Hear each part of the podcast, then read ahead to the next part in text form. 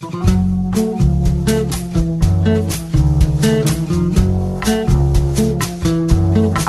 comienza Nuevos Vientos en el Campo. Hola, hola, hola, hola, ¿cómo les va mis amigos? Buenos días, buenas tardes, buenas noches. Aquí estamos en una edición más de Nuevos Vientos en el campo por la radio del campo. Así que sin más ni más, arrancamos de esta manera.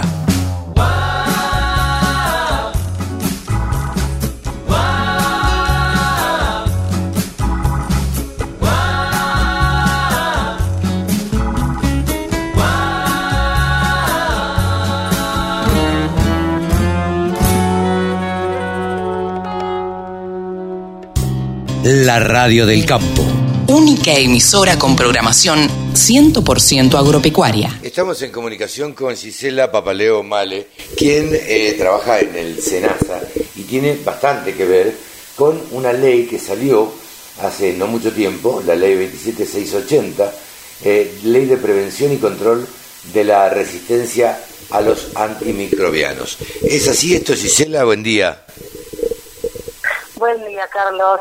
Bueno, gracias por, por este espacio para contarles sobre esta ley que para nosotros es un gran logro, así que estamos de fiesta eh, totalmente. Qué bueno. ¿Cuál, es, ¿Cuál es lo que qué es lo que persigue esta ley? ¿Qué, ¿Cuál es el propósito?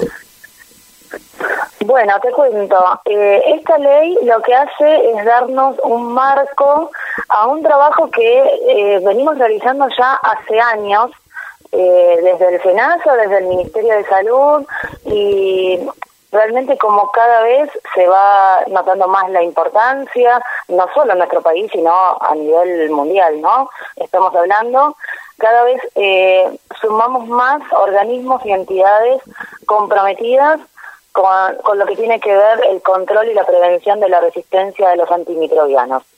Entonces, la ley en sí lo que hace es darnos un marco para seguir trabajando en los planes de, control y prevención que se vienen desarrollando hasta el momento y los que puedan surgir en el futuro a través de eh, todo el material que vamos recolectando y nos va dando más conocimiento eh, para, para saber en dónde tenemos que aplicar alguna, eh, alguna medida preventiva, restricción o mayores controles.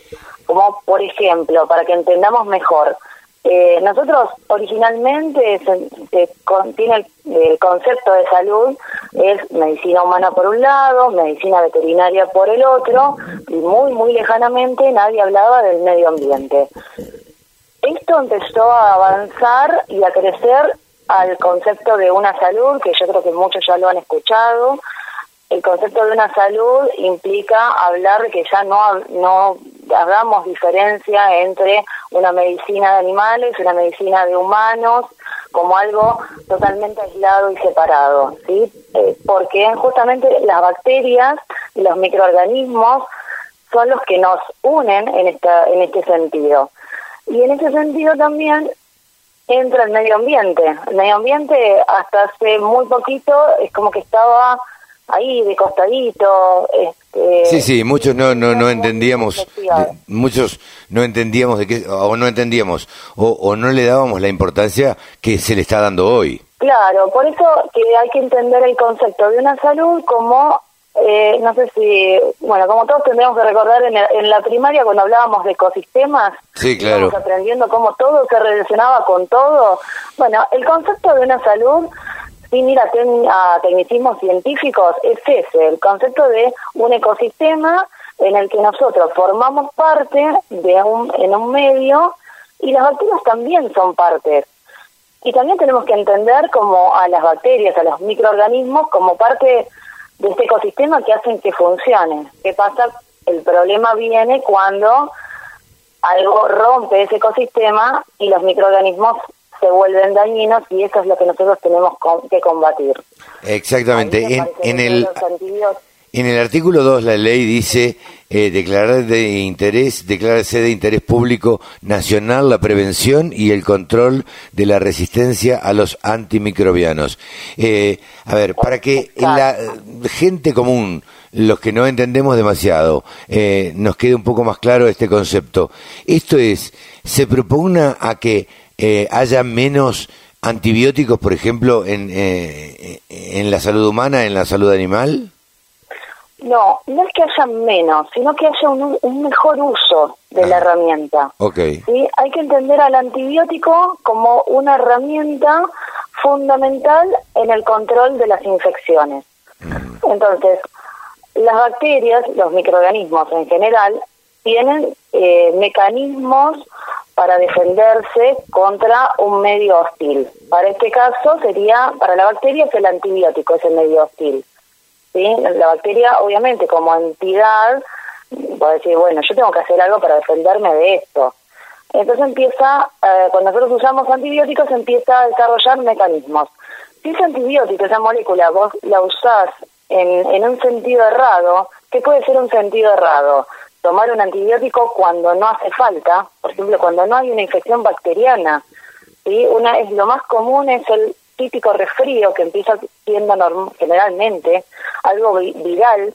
El antibiótico no hace nada contra los virus Claro. pero hicimos un muy mal uso de una, una gran molécula que fue la amoxicilina, que es en realidad, pero la amoxicilina en sus años de esplendor vino a, a tratar un montón de infecciones respiratorias, pero se desvirtuó ese uso y ante cualquier eh, mínimo estornudo, que podía ser un cuadro de alergia tranquilamente, se usaba el antibiótico, ¿sí? Claro. Entonces, ahí es donde empezamos a hacer un mal uso de la herramienta.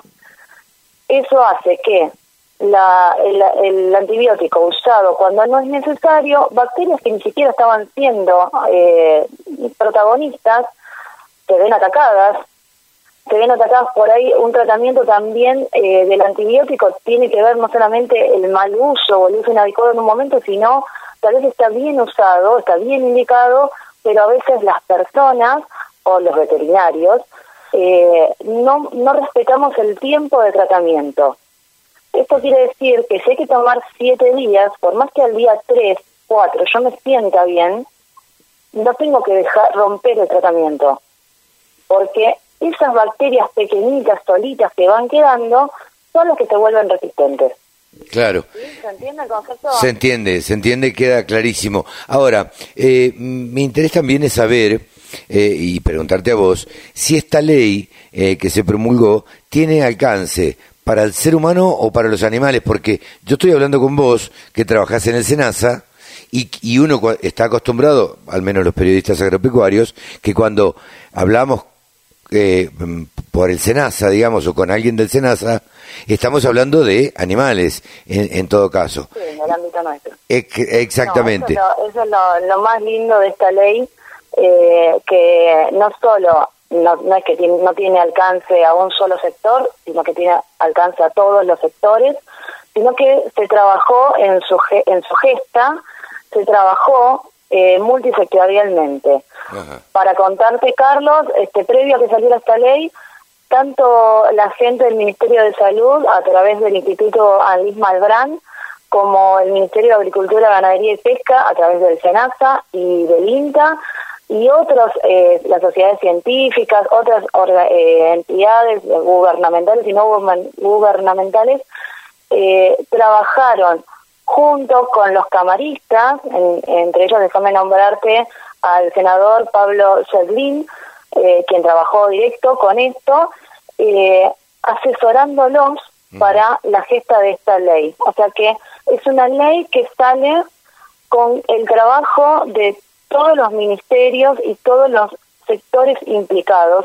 Y si leemos el- el- la totalidad de los artículos, vemos cómo va este, tratando cada, a cada sector y poniéndole marco a cada sector para que sigan en su trabajo. Por ejemplo, desde el área veterinaria, eh, no me acuerdo bien, creo que es el artículo 18, no me acuerdo de memoria, eh, el artículo 18 habla de los promotores de crecimiento.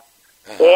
no sé si estás familiarizado con el concepto, en el mundo veterinario estamos más familiarizados, en el mundo humano no, no tanto, o hay conceptos ahí medio desvirtuados también, pero bueno, el promotor de crecimiento es son moléculas, generalmente antimicrobianos, que se utilizan a dosis menores que las que se utiliza el antibiótico per se para un tratamiento, eh, con fines de mejorar los índices eh, productivos, el índice de conversión.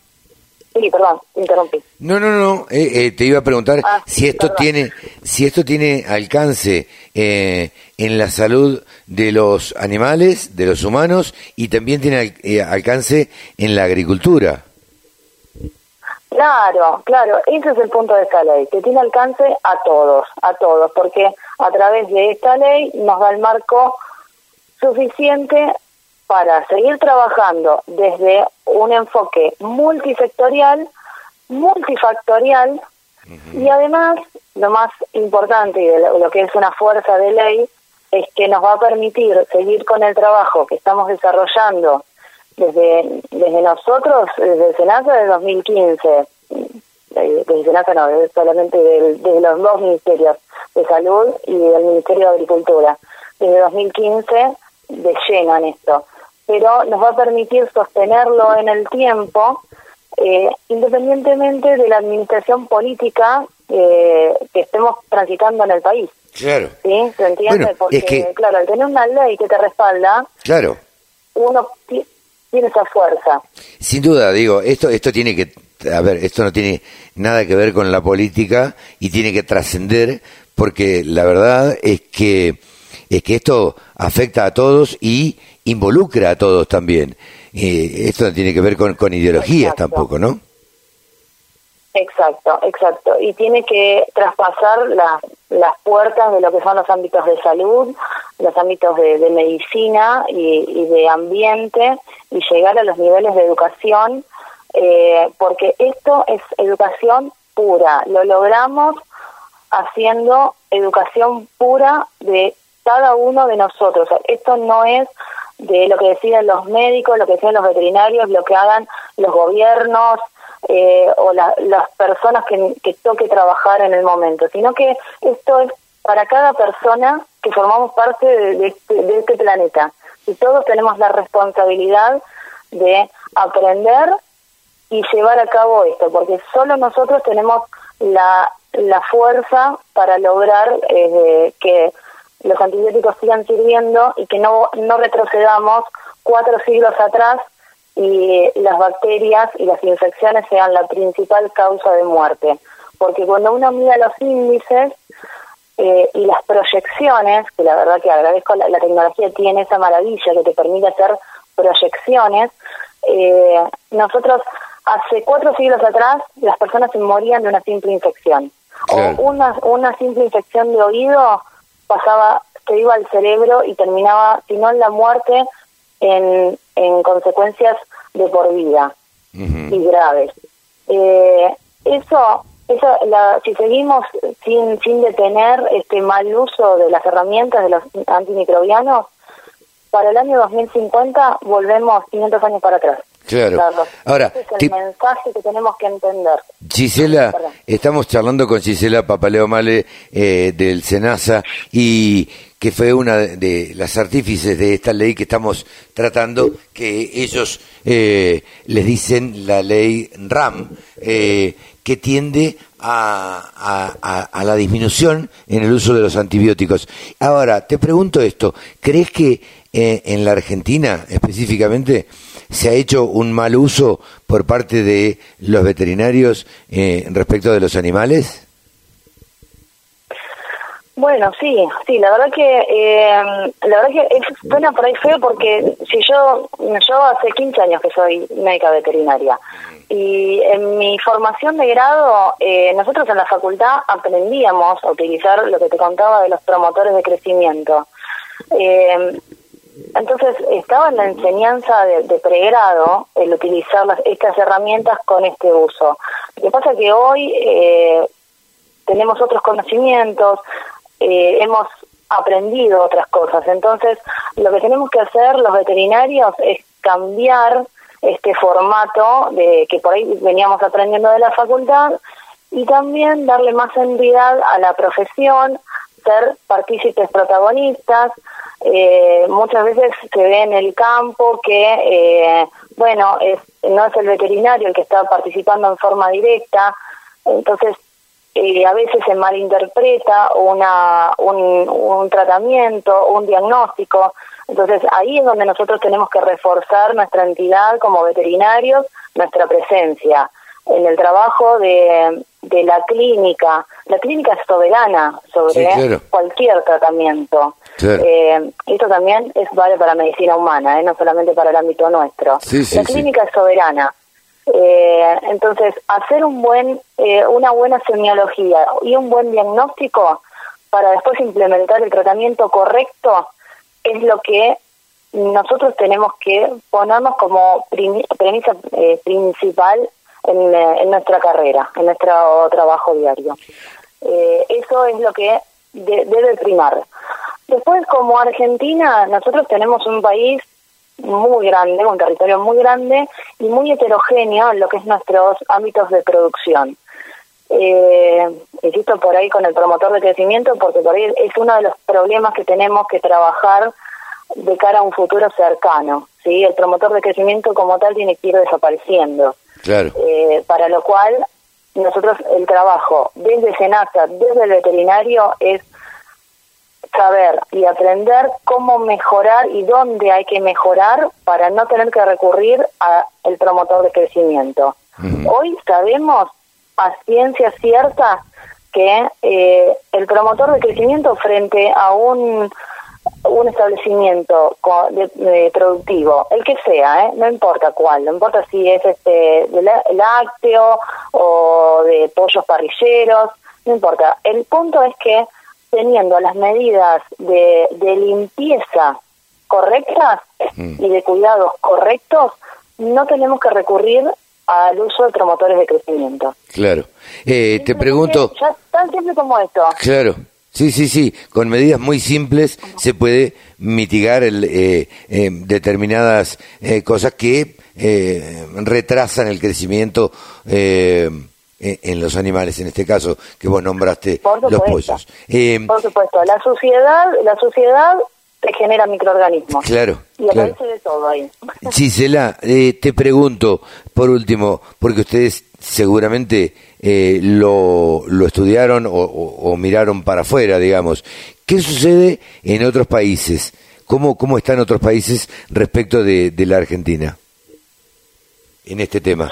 Bueno, eh, acá te voy a contar orgullosamente que hemos sido escuela de varios países de, Centroamérica eh, y ayudado a la región con nuestro programa de, control y prevención de, la resistencia, eh, porque bueno, hemos trabajado fuerte eh, desde el año 2015, hemos crecido un montón, hemos generado muchísima cantidad de datos y la verdad que de la mano de, de la Organización Mundial de la Salud, que, que bueno, se puso al frente de esto, generando eh, a través del Comité de la Regional para las Américas, generando esta necesidad en los países, eh, hace que en, los diferentes países se vayan creando diferentes comisiones de trabajo, bueno, como el nombre que reciban, pero entre nosotros nos juntamos, nos reunimos y básicamente nos pasamos la información. No solo la que vamos generando y, los, los datos que vamos generando, sino eh, las líneas de trabajo, dónde hay que ajustar mejor, qué dio mejores resultados. Eh, hemos recibido gente de, de países eh, del continente que han venido a trabajar y a, ver cómo trabajamos en nuestros laboratorios. Y nosotros también hemos mandado profesionales nuestros eh, a, trabajar en los laboratorios de estos países para ajustar las técnicas. Mira vos. La verdad que es un trabajo muy lindo, eh, nos pone muy contentos, somos muy conscientes de que hay que trabajar un montón. Eh, dentro de este trabajo fue lo que llevó en el año 2019 a prohibir el uso de la colistina en, en el ámbito de la medicina humana, de la medicina veterinaria, perdón, para cuidarlo eh, en, como herramienta en medicina humana. Para esto sirve este trabajo, básicamente. El, el ejemplo de la colistina es el que mejor este, visibiliza cómo, eh, para qué sirve todo esto que hacemos. Claro. Eh, la, colistina es una herramienta de, de recurso eh, de última línea para bacterias pan resistentes. Hoy hablamos no de multiresistentes, sino de pan resistentes. Pan resistentes es, para que tenemos el concepto más fácil de pandemia, pan es cuando ya es un todo. Entonces, pan resistente es cuando ya es resistente a todo y no nos queda casi nada para, para recurrir. Sí, sí, sí. Eh, ¿Crees que eh, los productores agropecuarios específicamente se van a... Eh, se van a venir a esto, se van, van, o, o, van a tener que recurrir a controles, a controles a los veterinarios, a controles a las veterinarias inclusive. Eh, ¿cómo, ¿Cómo crees que se va a resolver este tema? Bueno, eh, mira, desde SENASA nosotros hace años que venimos en una línea de trabajo en conjunto. Generalmente cuando hay que tomar una decisión, sobre todo una decisión radical, como esta que te contaba de Colistina, eh, siempre se trabaja con el sector que está implicado. Esto es para todos los ámbitos, siempre, ¿no? La idea es trabajar con el sector implicado, ver cuáles son sus necesidades. Es muy importante cuando hay que tomar una medida eh, ver qué herramienta hay de reemplazo. Eh, entonces, dependiendo del caso, hay que, hay que ver qué se puede hacer. Por ejemplo, cuando se trata de llevar a la prohibición de una molécula, como fue el caso de colistina, el trabajo fue ver con el sector que la utilizaba qué otra herramienta teníamos para reemplazarla y acompañar a esa parte del sector eh, agropecuario al cambio. Si el cambio es que hay que hacer es para tecnificar mejor los establecimientos eh, productores, bueno, ahí eh, entran a jugar varios sectores del Estado, no solamente el SENASA, sino para ver cómo acompañamos a ese productor desde el más chico y desde la agricultura familiar hasta el más grande, cómo acompañamos a ese sector para que se transforme y llegue al, al lugar que nosotros queremos llegar, ¿no? Para, para este cuidado. Claro. Eh, es, a ver, no es un trabajo fácil, uno por ahí lo cuenta y dice, bueno, ah, buenísimo, se juntan, todos charlan y siempre obviamente que esto implica varios sectores, la primera reacción siempre es la resistencia. Claro, sí, sí, sí. Eh, no, eh, porque es una, una reacción, no sé si normal llamarla, pero bueno, es un mecanismo que tenemos las personas de decir, no, ¿por qué me vas a cambiar si vengo así? Este, así vengo trabajando bien. Bueno, por eso eh, también vuelvo a lo que dije hace un ratito de la educación es soberana. Sí, sí, el conocimiento es soberano. Entonces, todo lo que nosotros vayamos aprendiendo, eh, y trabajando y trabajándolo así con, con eh, tiempos para adecuarse a los cambios, eh, creo que vamos a ir siempre en un buen camino. Gisela, yo te agradezco muchísimo este diálogo con la Radio del Campo, la verdad que es esclarecedor escucharte y, y además se te nota medio como apasionada y súper contenta por porque se haya logrado esta ley. No, sí, totalmente, totalmente. La verdad que la celebramos muchísimo. Eh, nunca me ha pasado de seguir, de seguir una ley desde, desde la Cámara de Diputados. Eh, y bueno, nada, ver que se votó en forma unánime. Eh, que se vote en forma unánime es algo que ya te indica que la gente está consciente de, de, la, de la importancia. Y está, está consciente quienes tienen que tomar las decisiones, por suerte, eh, y bueno, y después es trabajo de todos nosotros ir generando esa conciencia. Esto que estamos haciendo hoy eh, en, una, en una entrevista radial y poder llevarlo a la gente, abrir la comunicación, eh, creo que es lo que nos va a, llevar en el buen camino de, de lograr esto. Eso hay que saber que nos impacta a todos, que, que realmente nadie está exento de, de, tener una enfermedad, una lesión y pescar una, una bacteria multiresistente. Esto no es algo de que le pasa a otro, nos pasa a todos, nos pasa a todos, le pasa a un familiar, le pasa a cualquiera eh, y realmente cuando te toca de cerca es donde no tenemos que llegar y decir, uy, pucha, yo tenía que haber hecho algo en esto. Claro, Porque acá claro. todos somos responsables. Sí, sí, sí. Te agradezco muchísimo, Gisela, y en otra oportunidad vamos a, a seguir charlando para difundir esto, porque me parece que tiene, eh, hay que darle la importancia que, que tiene, y esto que decías vos, ¿no? Que destacabas también, que se votó por un- unanimidad, y eh, esto habla a las claras de que, bueno, por lo menos eh, en algo nos ponemos de acuerdo, en algunas cosas nos ponemos de acuerdo eh, Totalmente. de uno y de otro lado, ¿no? Así que Carlos. muchísimas gracias y, eh, te volveremos a molestar en otro momento para seguir conversando Bueno. de este tema, ¿sí? Cuando quieran, cuando Dale. quieran. Muchas gracias a ustedes por el espacio. Gisela Papaleo Male, médica veterinaria, ha, char- ha pasado en los micrófonos de la radio del campo. Agricultura, ganadería, semillas, razas, precios, tecnología. Toda la información en laradiodelcampo.com.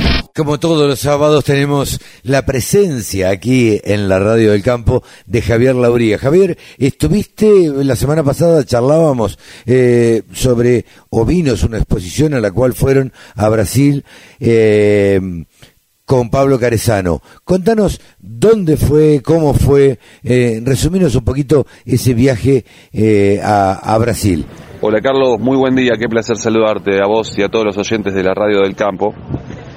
Estuvimos de gira, como lo veníamos anticipando, estuvimos de gira con Pablo Carezano por Brasil, por la Expo Inter en Estello, que es un barrio de Porto Alegre, y la verdad que nos sorprendió en todo aspecto, inclusive desde el clima. el clima, tuvimos varios días muy fríos, muy, muy fríos, y después al tercer día ya aflojó, ya nos dio un poco de calor, que todos nos imaginábamos que íbamos a tener un Brasil cálido y no, no es así. Esa zona, para que uno se ubique, está a la altura aproximadamente de Córdoba, donde estábamos nosotros, y cerca del mar, a unos pocos kilómetros del mar. La verdad que muy lindo en todo aspecto. La expo se desarrolló en un predio de 50 hectáreas, muy bien, muy bien trabajado todo desde la organización, en todo aspecto. Eh, la verdad que muchísima gente, mucha presencia de autoridades y también de, de policía cuidando que esté todo bien. Muchísimas, pero muchísimas empresas, la verdad que es otro planeta en muchos aspectos. Y nos encontramos con, con una pista de ovinos llena, llena, o más que una, eran cuatro. O sea, había cuatro pistas de ovinos. Tienen una dinámica distinta a la hora de las juras.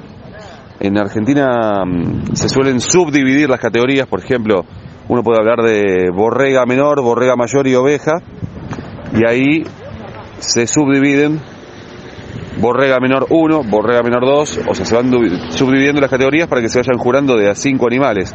Ahí quizás se tenían en un momento 25 animales en pista y el jurado tenía que, a partir de eso, elegir. Primero la dinámica que adoptaban los jurados era seleccionar o preseleccionar y después en esa preselección empezaba a hacer una definición más fina. Vimos razas que hay acá en el país, en Argentina, otras que anhelamos tenerlas en este país y bueno, por cuestiones eh, sanitarias no se tienen todavía acá, pero ojalá que en algún momento se puedan tener. Me refiero, por ejemplo, el Suffolk prácticamente no está presente en Argentina, muy poco presente, y había ahí un montón de Suffolk, una raza carnicera muy interesante. Eh, también había Ile de France, que hay poco, hay de esa raza hay mucho en Uruguay. Había Paul Dorset, que también tenemos poco, algo en Córdoba y algo en, en Patagonia. Y había varias razas que no están acá. La verdad que es sorprendente. Había, mm, bueno, Hampshire, Texel, Santa Inés, que hemos hablado de esas razas, Dorper. Y la verdad que para alguien que está acostumbrado a las exposiciones de Argentina se encuentra con eso y es un nivel muy muy bueno. Había algunas razas que tenían un desarrollo increíble y otras que se desarrollaron mucho a partir de genética llevada desde Argentina, como por ejemplo Hampshire Down, Corriel, inclusive Merino.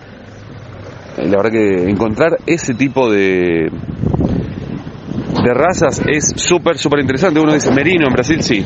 En Brasil se desarrolla mucho la lana con las razas merino, ideal y corriel, sobre todo, sobre todo merino e ideal.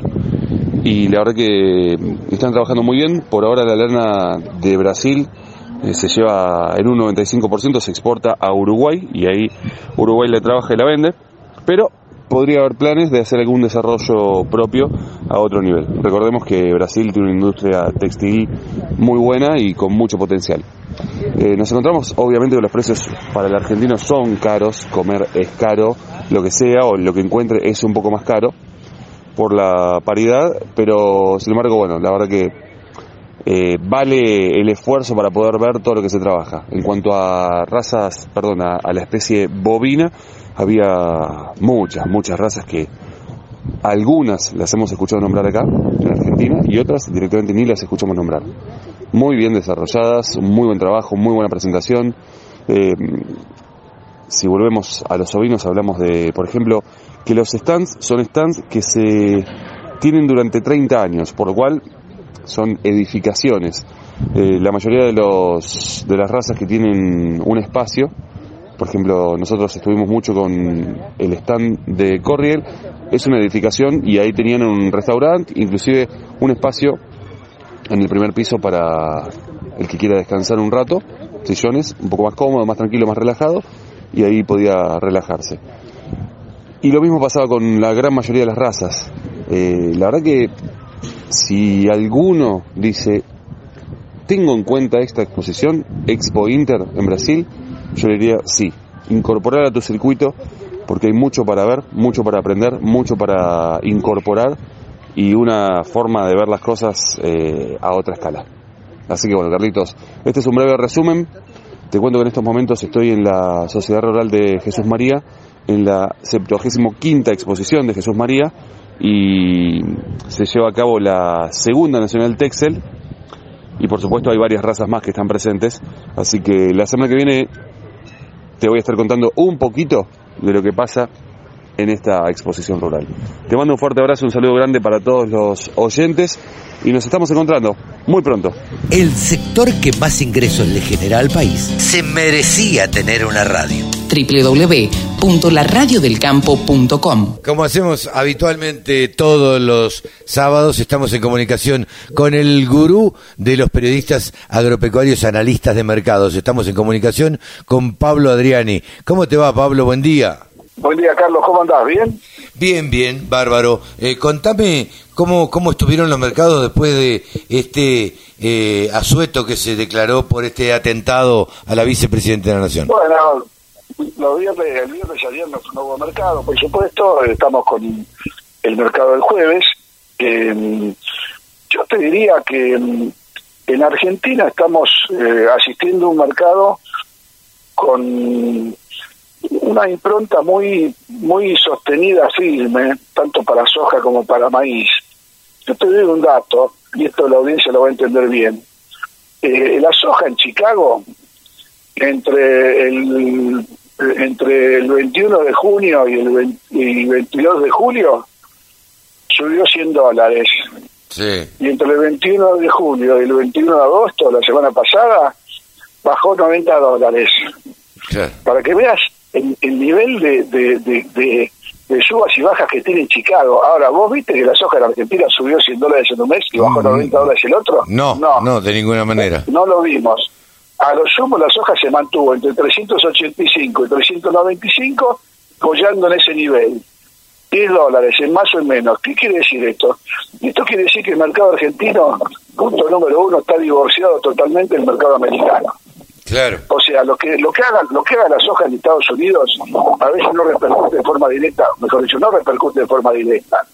Ahí sobre Argentina. Y hay otro tema. En los últimos tres meses, las posiciones futuras cercanas estaban sobrepreciadas, estaban 40, 50, 60 dólares arriba en la, primera posición futura con respecto a la segunda. En los últimos tres meses la soja en Estados Unidos bajó de 6.50 a 520 y todos los meses bajaba por liquidación de los fondos. Ahora bien, llegamos a septiembre, desapareció el agosto. Los precios de soja ahora no tienen no tienen caída en el futuro. O sea que eh, han llegado a un piso en Chicago. Lo mismo se puede decir de maíz.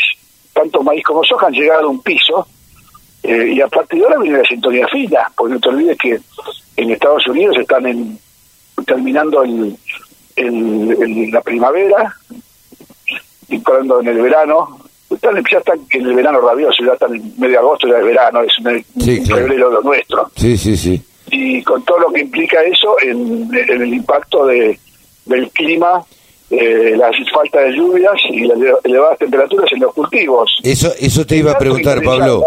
Eso te iba a preguntar. ¿Cómo viene el clima en Estados Unidos? Bueno, justamente el dato más interesante de todos es que la semana pasada terminó el Pro Farmer Tour que es una gira que hacen eh, productores, scouts jóvenes, y recorren siete estados de Estados Unidos, recorriendo, son, son varios, eh, son varias camionetas que van saliendo en, distintas direcciones con muchos productores jóvenes y scout, scout crop, que le dicen, ¿no? Eh, recorriendo los cultivos, bajándose, haciendo conteo de chauchas para soja, conteo de espigas. Consecuencia de ese Pro Farmer Tour, llamémosle, el tour de cosecha, eh, el informe dio una caída en la producción de maíz americano de 15 millones de toneladas. Ah, la pucha. O sea, primera, primera alerta, ¿viste? Eh, el USDA sale el 12 de, de septiembre. El USDA es el, la Secretaría de Agricultura de Estados Unidos con su informe mensual. Sí, sí, sí. Eh, o sea que para maíz, para maíz fue un informe bullish, como decimos, alcista. En el caso de la soja, mantuvo rendimientos muy similares a los que informó el, el USDA el mes pasado. Con lo cual acá la primera conclusión es que Estados Unidos sufrió pérdidas en la cosecha de maíz, más en la de soja. como para que el productor vaya viendo por dónde pasa el futuro, ¿no? Claro, sí, sí, ni hablar. ¿Y, y en la Argentina, que estamos a contrastación? Bueno, Argentina tiene la impronta de que la, la industria aceitera no tiene suficientes stocks de soja para procesar. Claro. Tiene, actualmente tienen dos millones y medio de toneladas de stocks, o sea, tienen para 15 días de molienda con toda la furia. ¿Qué quiere decir? Que se están quedando sin soja. Entonces, esto es un riesgo porque si la industria no tiene soja para procesar, no puede vender. Claro. Entonces, va contra lo que el gobierno dice, que, que se liquiden divisas. Y ya que hablamos de liquidación de divisas, la liquidación de divisas de agosto, con récord histórico, 3.350 millones de dólares. Entonces, es mentira que el productor no liquida, es mentira que el productor especula y que está sentado arriba. El productor vende porque necesita y porque el sistema financiero bancario argentino no le permite acceso al crédito a tasas razonables. Sin duda, pero entonces, entonces ¿por qué el gobierno dice que eh, los productores no liquidan? Porque es el relato. Ah, ok. Ahora, los productores no liquidan y tenés el nivel de liquidación de divisas enero-agosto del año 26.250 millones de dólares más alto en la historia, superando al año pasado en 2.500 millones de dólares el ingreso de divisas en ese periodo y superando al, año anterior en 12.000 millones de dólares. A veces tomamos conciencia. Hace dos años se liquidaban en, en el enero-agosto 12.000 millones de dólares. Hoy se liquidaron 25.000, 26.000, el doble acá hay un problema. El problema no es que el agro no, no liquida. El problema es que los gastos de importación que tiene Argentina con la energía a la cabeza se chupan todos los dólares que vos puedas llegar a generar. Claro. Sí, sí, si se generaran el doble de dólares se gastaría el doble también. Sí, sí, pero cuídase. Pablo, ¿alguna sugerencia para los productores? No, como está el país hoy, con toda la convulsión, convulsión política y el agregado económico y todo lo que estamos viendo, eh, yo te diría que acá hay que sentarse arriba de los granos, esperar, no apresurarse para vender. ¿Qué es lo que está haciendo el productor? El productor está vendiendo lo que necesita hoy para pagar mañana. Sí, sí, sí. Ningún productor está vendiendo para quedarse en pesos. Con lo cual eh, va a seguir con la misma eh, eh, estrategia del productor, que me parece que es la acertada, eh, y los mercados están muy con tendencia, digamos, más a firmarse que a bajar. Pablo, como siempre, muchísimas gracias por, por este análisis que haces sábado a sábado. Un abrazo y buenos días para todos y buen, buen fin de semana para todos. Buen fin de semana. Pablo Adriani pasó aquí en los micrófonos de la Radio del Campo, el periodista que más sabe de granos. 24 horas con contenidos del agro.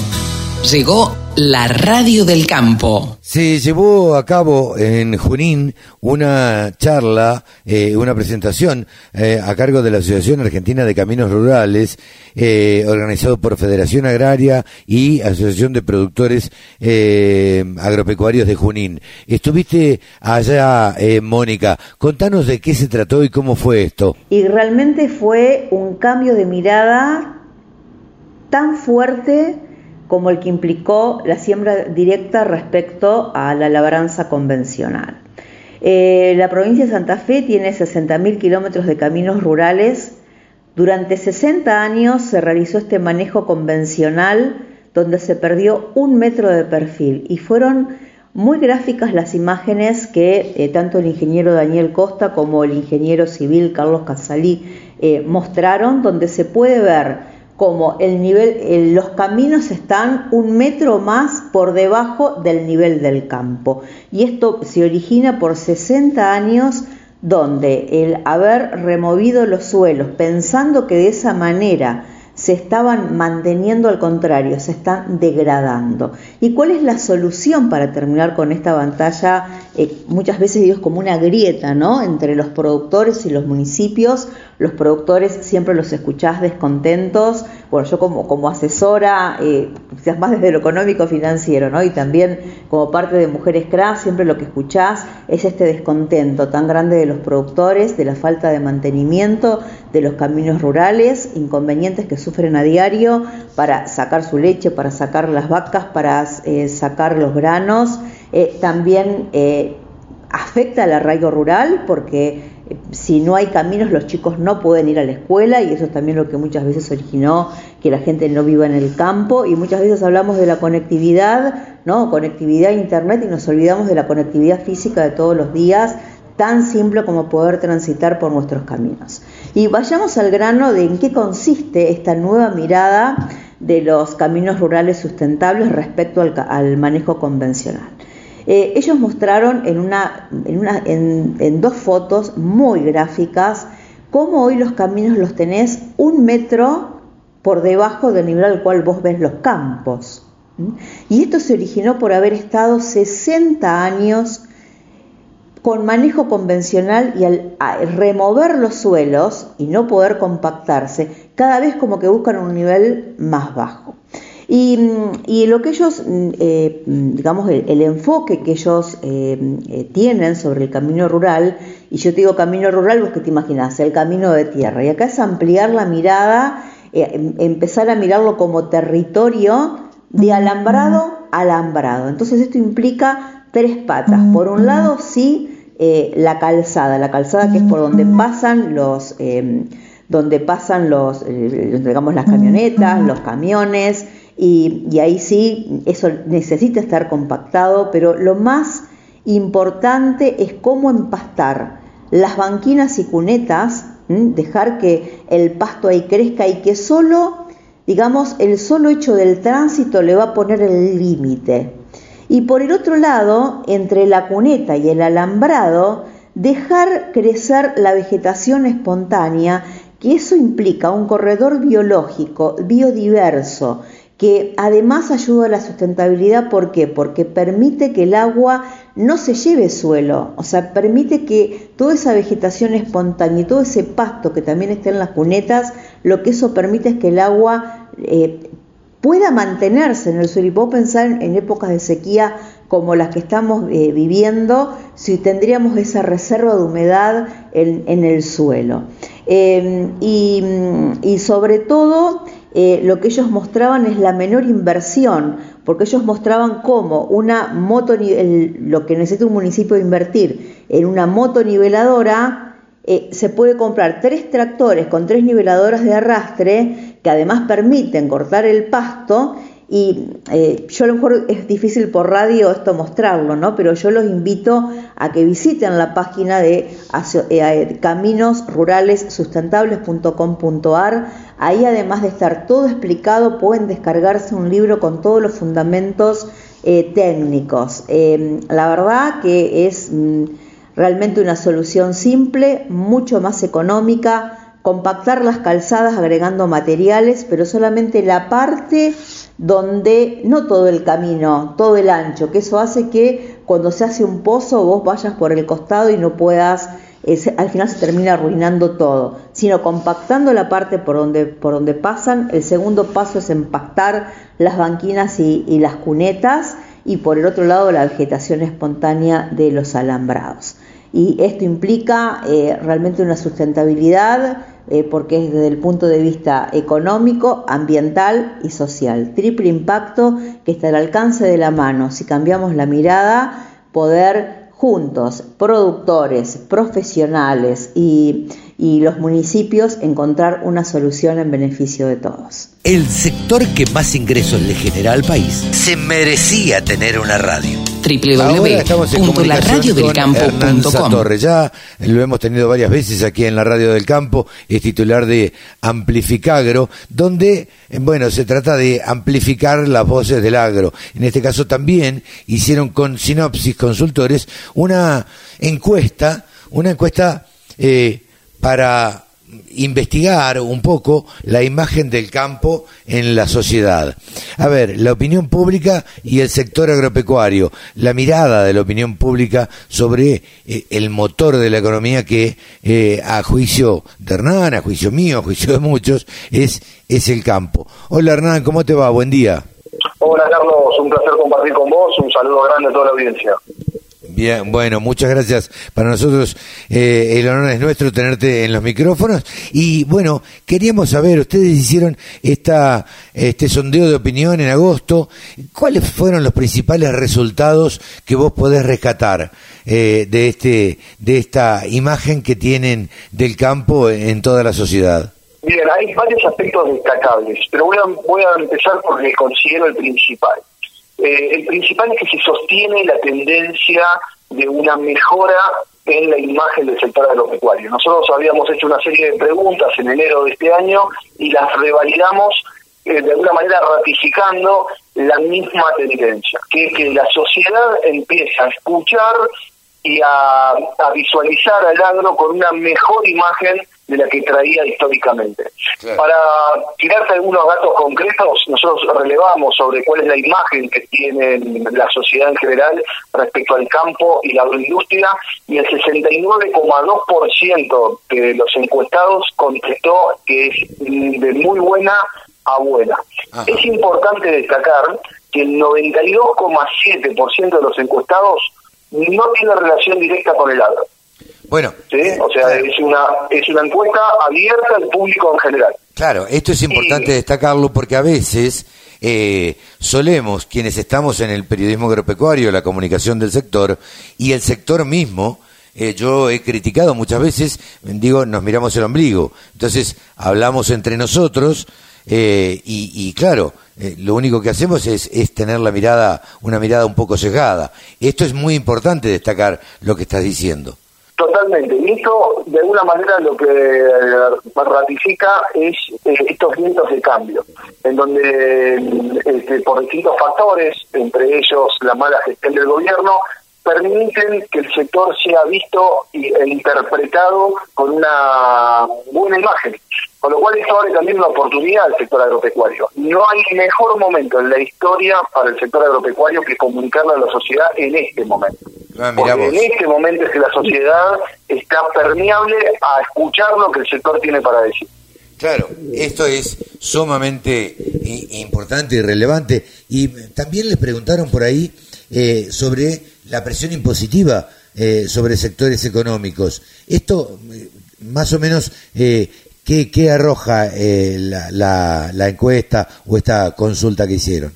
Hicimos varias preguntas respecto a la carga impositiva, respecto a quiénes eran los que más aportaban. La tendencia, este, en todos los casos, por arriba del 70%, mostró de que el sector agropecuario es reconocido por la sociedad como el principal aportante y este, el que de alguna manera sostiene. Mira, te voy a leer una de las preguntas eh, que nosotros hicimos en donde eh, quedó demostrado, en donde el 74,1% de los encuestados definieron que el sector agropecuario aporta mucho o bastante al desarrollo y al, pro, y al progreso del país.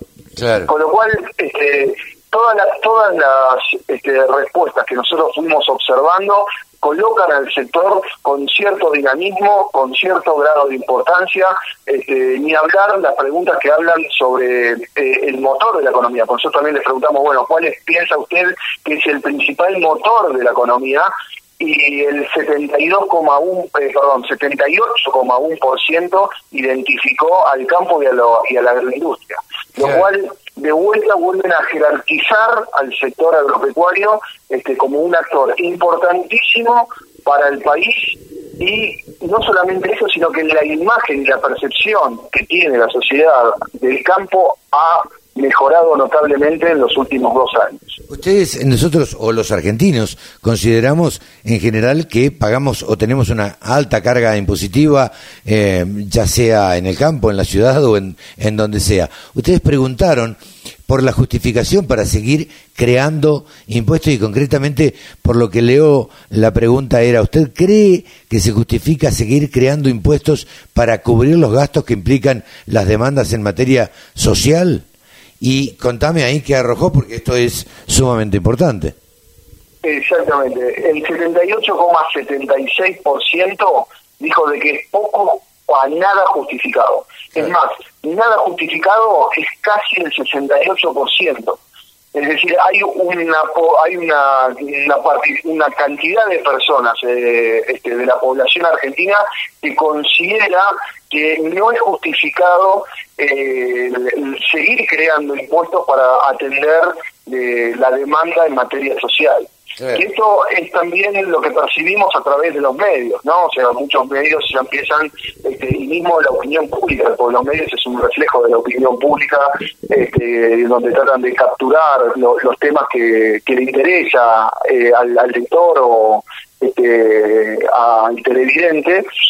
Y lo que empezamos a observar es decir, que para este, no, no se puede seguir sosteniendo. No puede ser de que cada vez una población más chica del sector privado tenga que mantener los planes sociales con lo que eso implica. Este no es el camino, esto no es sostenible. Puede ser de que haya sido un paliativo para un momento específico que se requirió, pero no puede ser un mecanismo de sobrevivencia o un mecanismo sostenible a lo largo del tiempo, especialmente con esta carga impositiva. Claro, también. Eh, la sociedad Sí, perdón. Sí, no, no, decime, terminé la idea. No, que la sociedad ha tomado conciencia de esto y ven que este no es el camino, este no es el modelo. Después podemos discutir cuál es, si no es este. Pero no es esa la, la, conversación. Lo que sí está claro es que no es por acá. Eh, también preguntaron ustedes cuál era la relación de los sectores económicos con el gobierno. Y ahí también fue sorprendente, a ver, la, la poca relación que le asignan a Alberto Fernández concretamente con eh, el campo, ¿no? Totalmente. Eh, lo que está claro, y eso obviamente en, las encuestas eh, se reflejan, pero está claro que el sector, mejor dicho, el gobierno ha colocado al sector como un enemigo eh, y ha tratado de ir contra los productores, contra el, el campo, este, mostrando cierta avaricia, eh, falta de solidaridad, y ese discurso hoy no está más permeado. Eso quizás fue funcional eh, en, una, en un momento dado, pero cada vez eh, ese discurso tiene menos impacto porque lo que se dan cuenta, y falta este, simplemente mirando las medidas, las medidas van principalmente contra el sector privado, no contra eh, el sector público. No hay ajustes en el sector público significativos, sino que todos los ajustes y toda eh, este esfuerzo lo paga el sector privado. No solamente este, el sector privado este, que produce, que, genera y demás, sino también la clase media y este, las personas a través de los servicios, los impuestos, que no paran de crecer y sostenemos ineficiencias en el Estado. Claro. Eh, también analizaron ustedes la mirada de la opinión pública sobre el campo y sobre la agroindustria en general. ¿Qué, qué imagen tiene en, tienen del campo y de la agroindustria este, la, la sociedad en general? Bien, el 69,2% de la sociedad manifestó de que la imagen del campo y la agroindustria es de muy buena a hoy. Ahora, te voy a decir una salvedad eh, en, esta encuesta, el 7,3% de alguna manera se relacionaban al sector agropecuario. O, o, lo que es lo mismo, el 92,7% no se relacionaban con el sector agropecuario.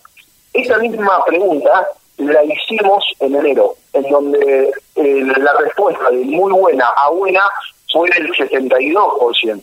Pero ¿cuál era la salvedad? La salvedad es que en esa muestra que tomamos en, enero, casi el 20%, es decir, 19,5%, sí pertenecían o estaban vinculados al sector agropecuario. Con lo cual, este 69,2 es superior, que si lo extrapolamos, al 72% que obtuvimos en enero. Entonces, si bien en términos absolutos bajó eh, un punto o dos puntos este, porcentuales, en términos relativos pesa más el 69,2% de esta encuesta mostrando una mejora que el 72% que sacamos en enero. Hernán, eh, la verdad que muy interesante, habría otros aspectos para analizar también, pero creo que esta, esta encuesta que hicieron junto con Sinapsis y Amplificagro eh, muestra una, una realidad que, bueno, la verdad es que todos estamos esperando y que el, el sector agropecuario, el campo, tenga una mejor imagen ante, ante la sociedad, es lo que esperamos todos, ¿no? Totalmente. Y bueno, y esto también abre una oportunidad eh, de dejar de, tener un rol, el sector, ¿no es cierto? Dejar de tener un rol reactivo y esperar que la agenda y las demandas las marque la sociedad y todo lo contrario, aprovechar este buen momento en donde la sociedad está permeable y tener un rol más activo ¿sí? o proactivo de instalar y consensuar y generar los espacios de diálogo para seguir nutriendo este vínculo que por suerte este, se está empezando a dar. Hernán Satorre, muchísimas gracias. Un placer, Carlos. Saludos a toda la audiencia. Estamos en contacto. Hernán Satorre, titular de Amplificagro, aquí en los micrófonos de la Radio del Campo. Escucha la Radio del Campo en tu celular. Bájate la aplicación.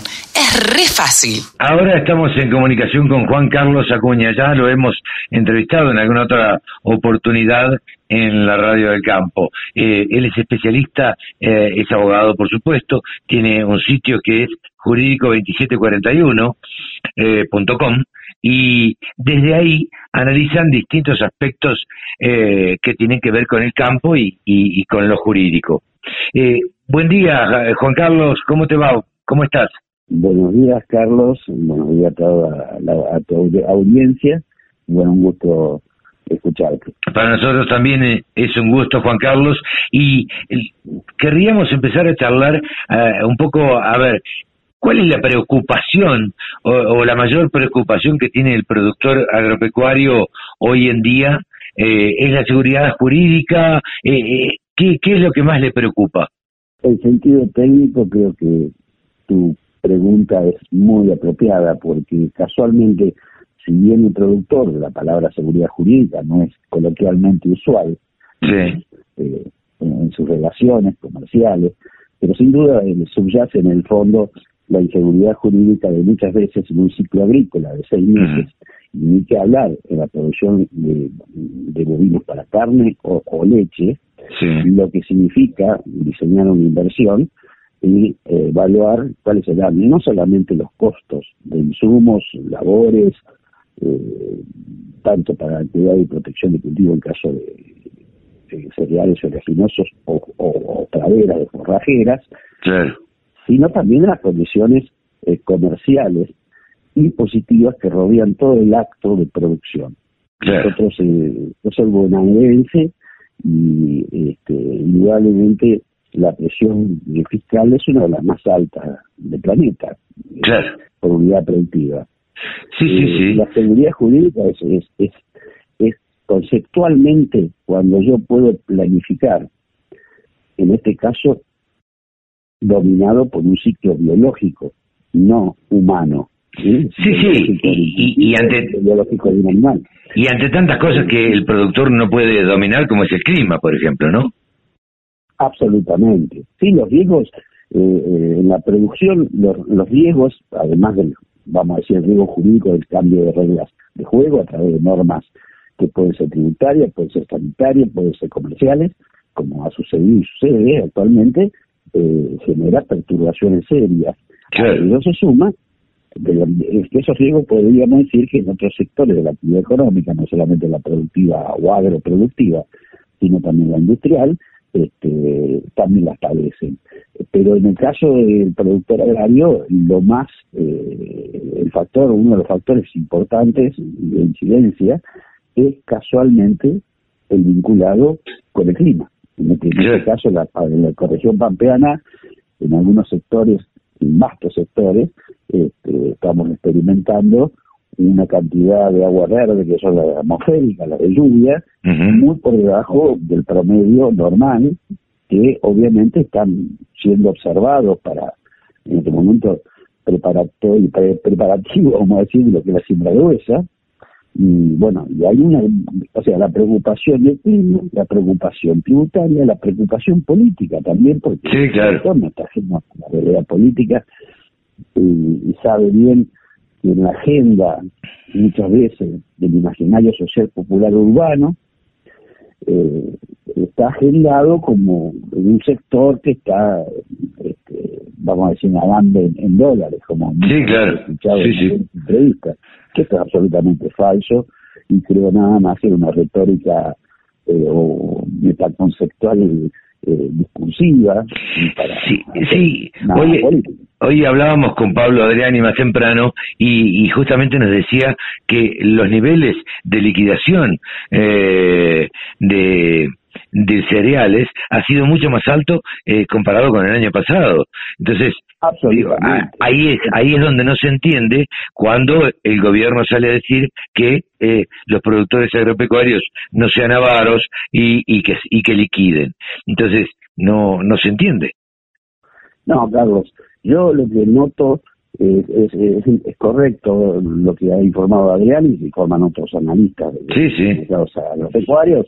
Eh, en el primer semestre se liquidó, comparado con el año pasado, el 21% más de, granos, vamos a decir, comparado con el 2020-2021. Es decir, que en este primer semestre, respecto al primer semestre del 2021, se liquidó mucho más de lo que en apariencia, bajo la perspectiva discursiva de, algunos funcionarios gubernamentales o políticos este, de gobierno, están expresando. o sea, nosotros en el sector agrario, y aclaro, Carlos, este, yo pertenezco también a la familia agraria, aparte de mi profesión, especialización en Derecho Público Agrario y Ambiental, eh, pertenezco a la familia agraria, así que puedo sí vislumbrar de que hay mucho discurso para un imaginario social urbano poco informado o a veces desinformado y a veces maliciosamente informado. totalmente. Eh, eh, y bueno, y es una gran pena mirar el contraste con otros países, como el caso de Brasil, el caso de Uruguay. Eh, yo realmente por, por momentos siento una profunda pena, además de, vamos a decir, todo lo que es este proceso de transformaciones agrarias eh, que hemos transitado en los últimos 50 años, eh, dan como un saldo que mientras en la política hablan de los pequeños y medianos productores, yo pertenezco, pertenezco, o sea, pertenezco a esa esfera no solamente de la sociedad familiar, sino pertenezco también en cuanto a mis asesorados, ¿no es cierto? Son pequeños y medianos. Sí, sí, eh, sí. Entonces, todos ellos eh, ven con realmente con asombro algunos discursos de los agronegocios, cuando en realidad durante 50 años eh, las políticas tributarias fueron las, vamos a decir, las especialmente expulsoras de los pequeños y medianos productores. Hace 100 años, hace 100 años, hace un poco más, ¿no es cierto?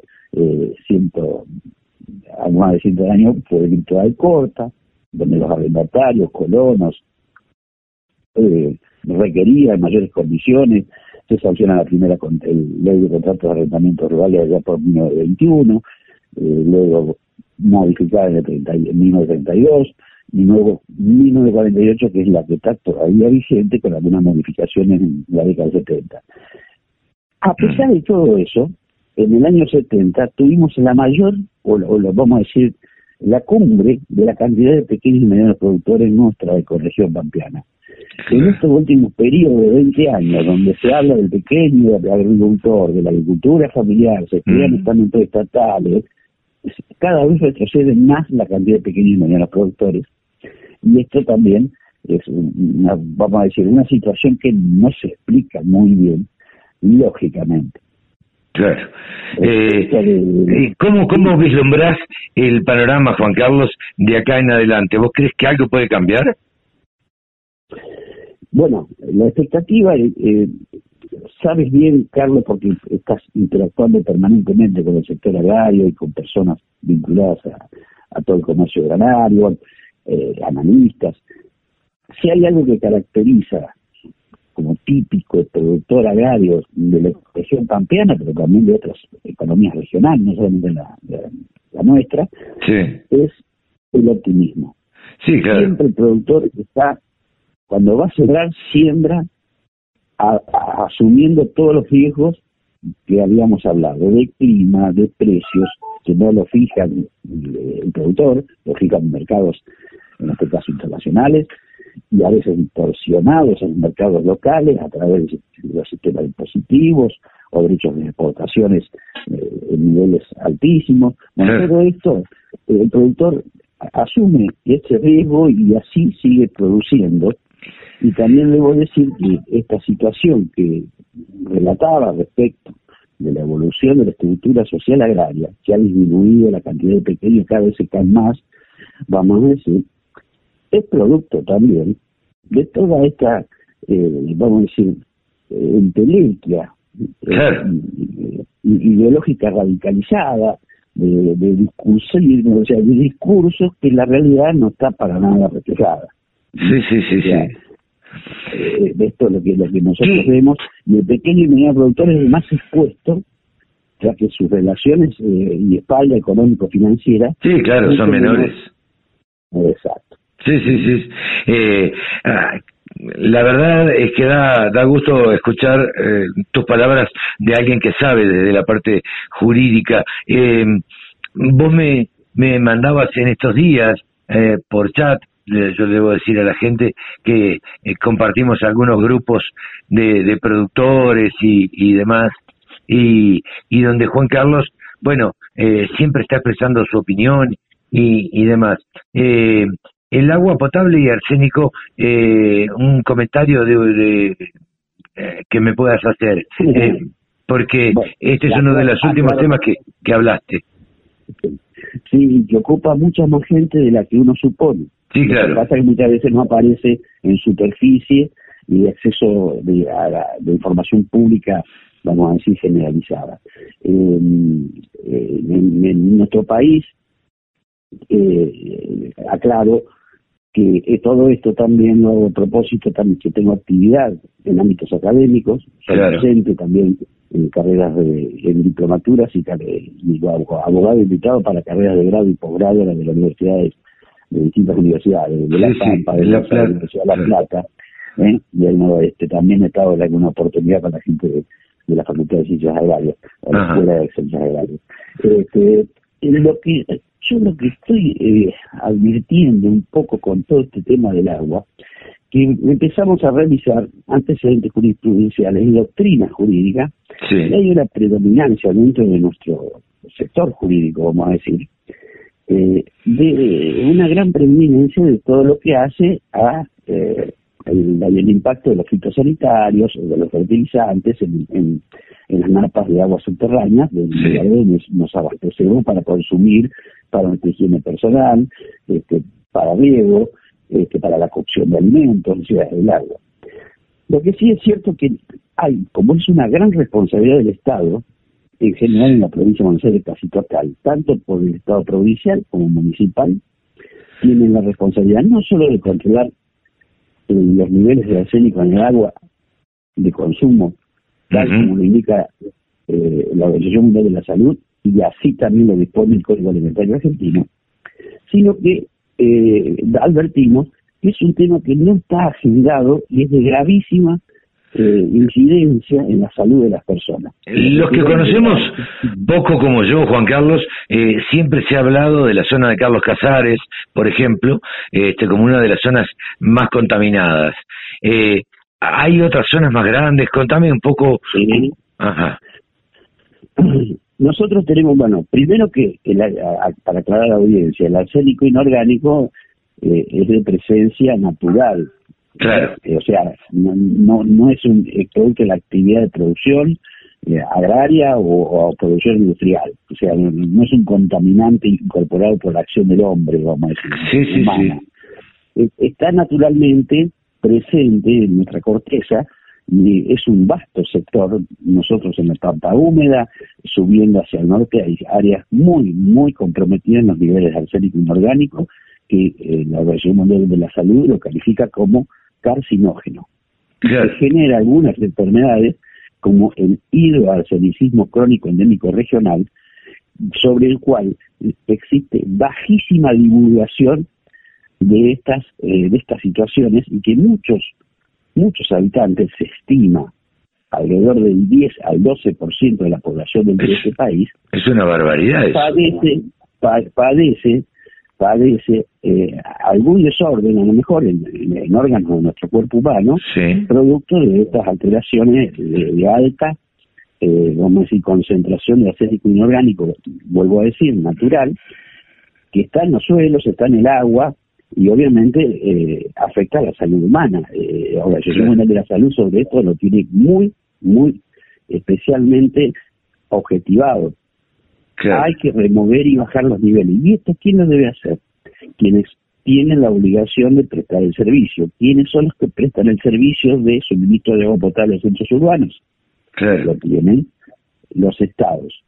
En este caso, la provincia de Buenos Aires la gestionan, en el caso del interior rural, generalmente lo hace el municipio a través de su red pública de agua potable, pero también en algunos pueblitos rurales, por supuesto, donde no ha llegado el Estado, vamos a decir, a veces son los mismos vecinos que se proveen a través de sistemas cooperativos eh, para eh, agua controlada en calidad química y bacteriológica.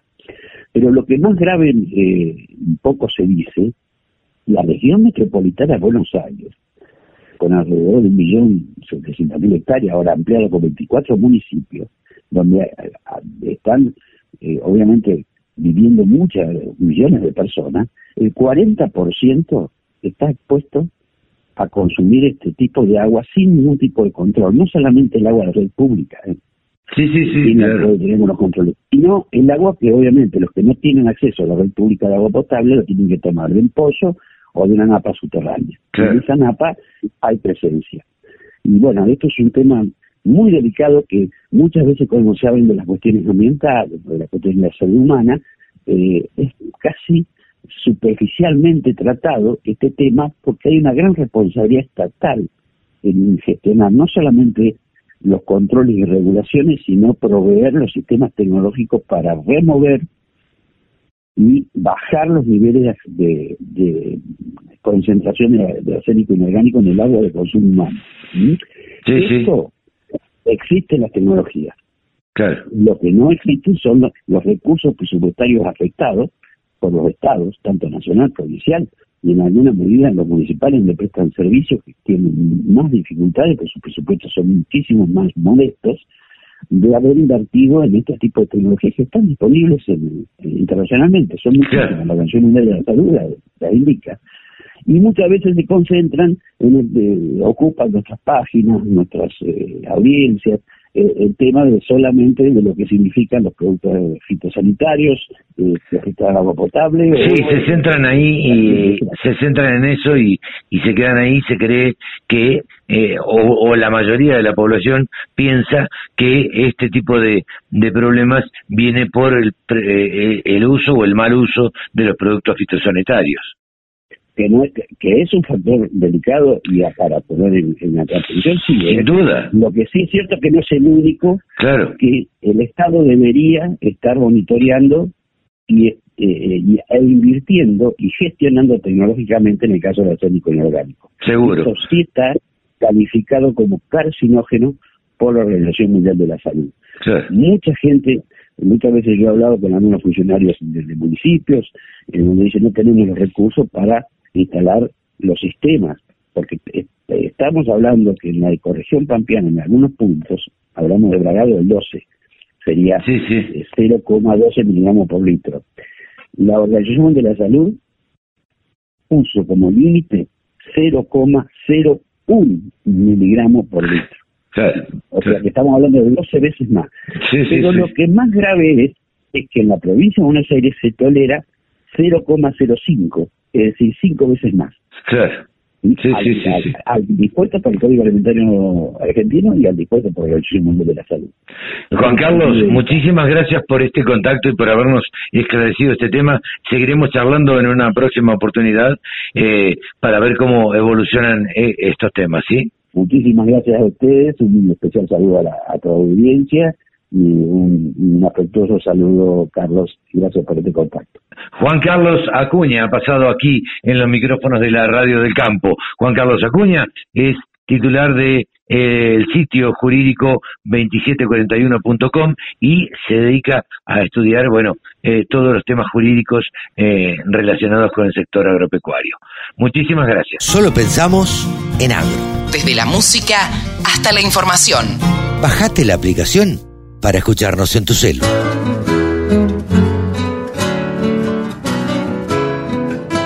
Y hasta aquí hemos llegado a una edición más de Nuevos Vientos en el campo por la radio del campo. Nos despedimos hasta la semana que viene. Chau, que lo pasen bien.